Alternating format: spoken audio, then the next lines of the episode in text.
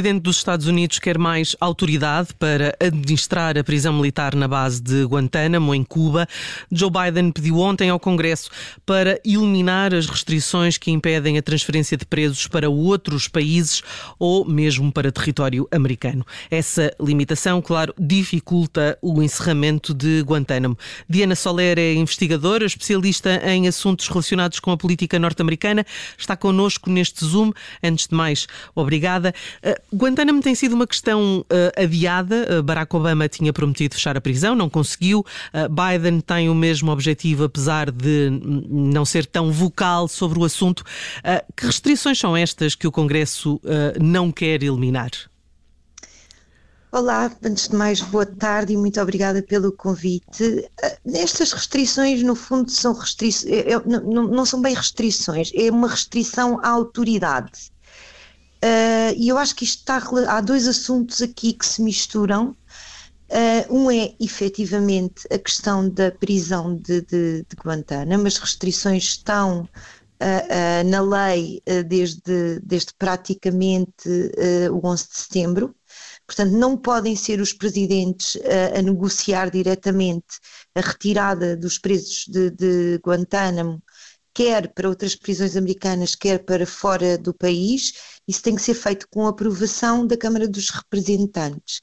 Desta vez, uh, um conjunto alargado de senadores democratas pediu a, a Joe Biden que tentasse a, a propósito da lei da, eh, da lei da autorização da defesa nacional, que foi aprovada ontem no Congresso e é aprovada todos os anos, que pedisse, porque esta questão faz parte da lei, ao Congresso que lhe desse eh, mais autoridade, coisa que o Congresso uh, uh, lhe está a negar. Portanto, uhum. uh, isto é uma das questões. Guantánamo é uma questão muito complicada.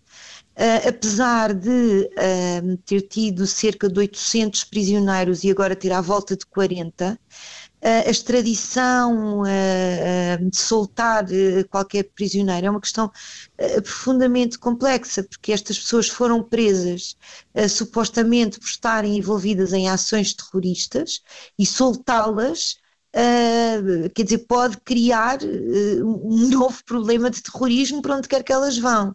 E, portanto, isto tem sido um problema, uh, isto, ao mesmo tempo, uh, que os direitos humanos das pessoas que estão presas têm sido violados ao longo dos anos. Eu penso que mais ao princípio do que, do que agora, apesar de não estarem profundamente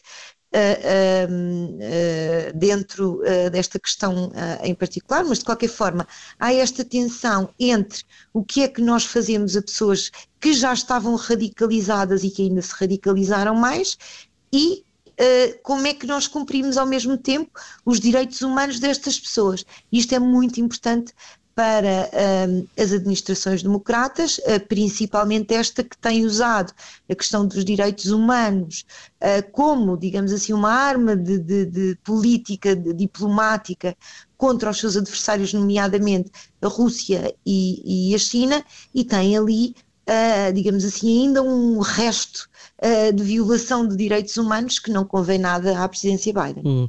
Uh, dizia que estas regras fazem parte da Lei de Autorização da Defesa Nacional, da qual faz parte também o orçamento para a defesa. e este tem um aumento de 5%, são mais 24 mil milhões de dólares, mais do que Joe Biden pediu.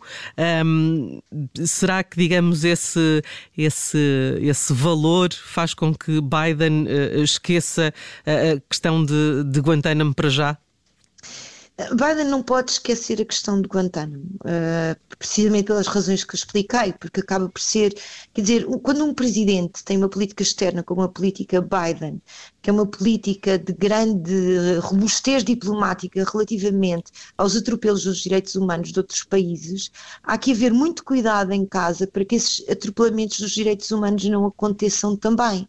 Aliás, a retórica da China e da Rússia, que são os grandes inimigos dos Estados Unidos neste momento, especialmente a China, vai muito nesse sentido, que os Estados Unidos clamam que não há respeito pelos direitos humanos nos seus países, mas que têm problemas destes uh, ainda a acontecer, problemas de desigualdade social, etc. Portanto, esta administração não se pode esquecer de Guantánamo. Agora, o que eu acho interessante uh, relativamente a estes 5% de aumento no orçamento de defesa é que é um grande aumento para um país que pela primeira vez em 20 anos não está em guerra. Uhum. E nós já vamos aí, já vamos tá aí.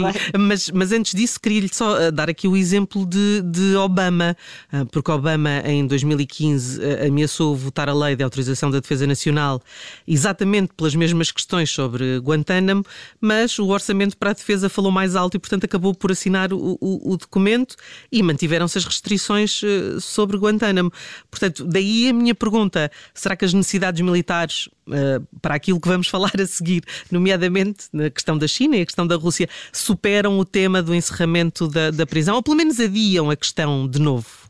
Eu acho que o encerramento da prisão não é exatamente o que está em questão uh, uh, nesta, nesta situação para a Câmara dos Representantes. Eu diria que há duas questões que estão a montante de tudo isso. A primeira questão é uma velha questão que existe quase desde que os Estados Unidos são um país, que é a disputa do poder entre o poder executivo, portanto o presidente, e o poder uh, legislativo, portanto a Câmara dos Representantes. Sempre que o presidente pode uh, tirar um bocadinho de poder à Câmara dos Representantes para si, fala e o contrário é verdadeiro. E, portanto, disputas uh, relativamente a bocadinhos de poder entre o ramo executivo e o ramo legislativo são uh, parte da história dos Estados Unidos da América. Esta é a primeira questão. A segunda questão é que quem efetivamente uh, foi mais uh, vocal em negar esta possibilidade de, de, ter mais autoridade sobre Guantánamo um, o presidente ter mais autoridade sobre Guantánamo foram os republicanos.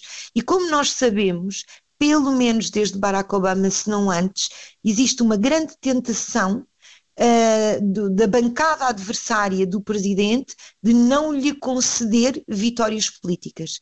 E fechar Guantánamo seria uma vitória política para o presidente Biden, e eu penso que o Congresso Republicano, que, que, que a Câmara dos Representantes, no, no seu geral, a Câmara dos Representantes e o Senado, se puderem evitar isso, uh, evitam. E, e eu lembro-me que, lembro que apesar uh, do, do, da Câmara ser democrata e do Senado ser 50-50, ainda há uma grande preponderância uh, uh, de republicanos. em segundo lugar, e portanto, eu penso que estas são as duas questões, agora enganando uhum. quando disse em segundo lugar, estas penso que são as duas questões que estão a montante da questão de Guantánamo. Da questão de Guantánamo.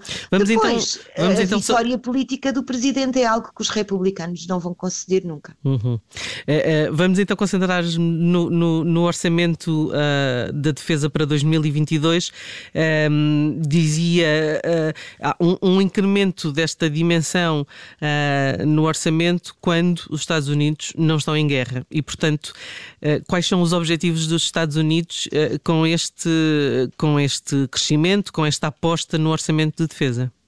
Um, bom, eu penso que acima de tudo, nós vamos com este, com este aumento, nós vamos chegar uh, ao ponto mais alto uh, do orçamento de defesa desde 2001. Portanto, desde o 11 de setembro, nos orçamentos de defesa foram tendo aumentos uh, significativos anuais, depois tiveram um decréscimo durante a administração Obama, principalmente os últimos anos, e depois voltaram a subir significativamente com a administração Trump. Uh, eu penso que o que se passa aqui essencialmente é que os Estados Unidos uh, estão, uh, aliás, já, já demonstraram por várias vias, entre elas uma deslocação muito grande de forças militares para a Ásia, alianças com países do Indo-Pacífico, etc. Os Estados Unidos estão efetivamente convencidos que estão convencidos e estão a agir como se estivessem, e estão, uh, em guerra de transição de poder com a China. E isso implica dinheiro uh, em defesa. E eu penso que isto é provavelmente o único assunto, ou um dos pouquíssimos assuntos em que republicanos e democratas estão de acordo. É preciso impedir a China de se transformar numa grande potência.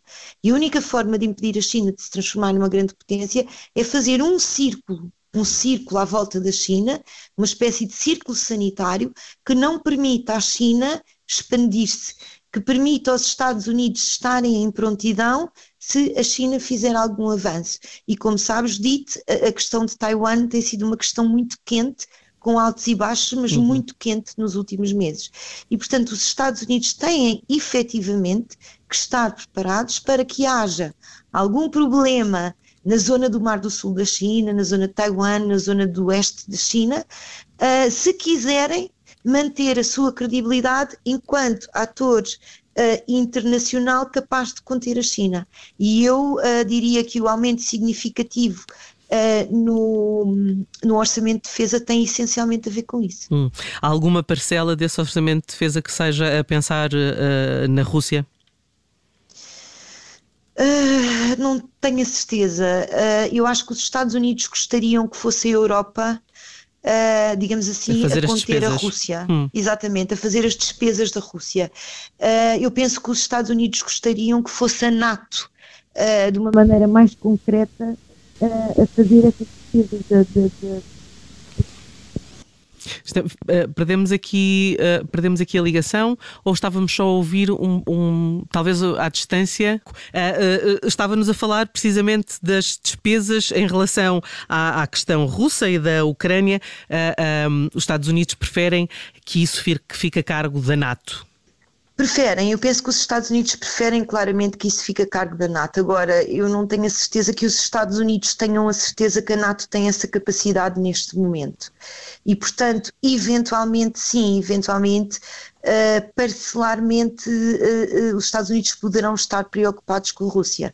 Agora, a Europa não deve ter ilusões em relação a isto, a NATO não deve ter ilusões em relação a isto. Os Estados Unidos estão essencialmente preocupados com a China. Uh, e, e, a NATO uh, terá que desenvolver capacidades para se defender da Rússia, para defender a Ucrânia, se assim o entender. Uh, e o presidente Biden, parece-me, está inclusivamente disposto até a negociar com Putin para não ter que se preocupar tanto com esta fronteira. Aliás, a uhum. próxima cimeira Biden-Putin é já no dia 10 de janeiro. E eu tenho vindo a defender que desde a Cimeira de Genebra uh, em junho, uh, depois com a cimeira de dezembro, a cimeira virtual e esta cimeira de janeiro, o que os Estados Unidos estão a negociar com a Rússia é precisamente a paz. Uh, a paz não só na fronteira, mas um entendimento entre os dois países de forma a que a Rússia não seja um entrave na forma como os Estados Unidos possam vir a, a, a lidar com a China, uhum. para a Rússia não ser, digamos assim, uma pedra no sapato americano. E isso de alguma, de alguma maneira mostra a grande fraqueza da NATO, porque se as coisas verdadeiramente estivessem a funcionar uh, como deveriam estar, os Estados Unidos não precisavam de se preocupar com a Rússia desta maneira, porque tinham a NATO a, a, defender o território europeu e a garantir que a Rússia não violava o direito internacional público invadindo ou ameaçando invadir uh, território ucraniano. Diana Soller, hum, hum, muito obrigada por eh, nos ajudar a perceber esta questão em relação ao Guantánamo, mas eh, mais importante do que isso, eh, como vimos agora hum, no que falamos aqui no final, é esta questão do orçamento de defesa, exatamente percebendo se os Estados Unidos preferem então concentrar todos os seus esforços na China e não terem outra frente com que se preocupar. Falamos da Rússia, claramente. Mais uma vez, obrigada, obrigada Diana Soler. Obrigada. Muito obrigada. Muito obrigada. Boa tarde.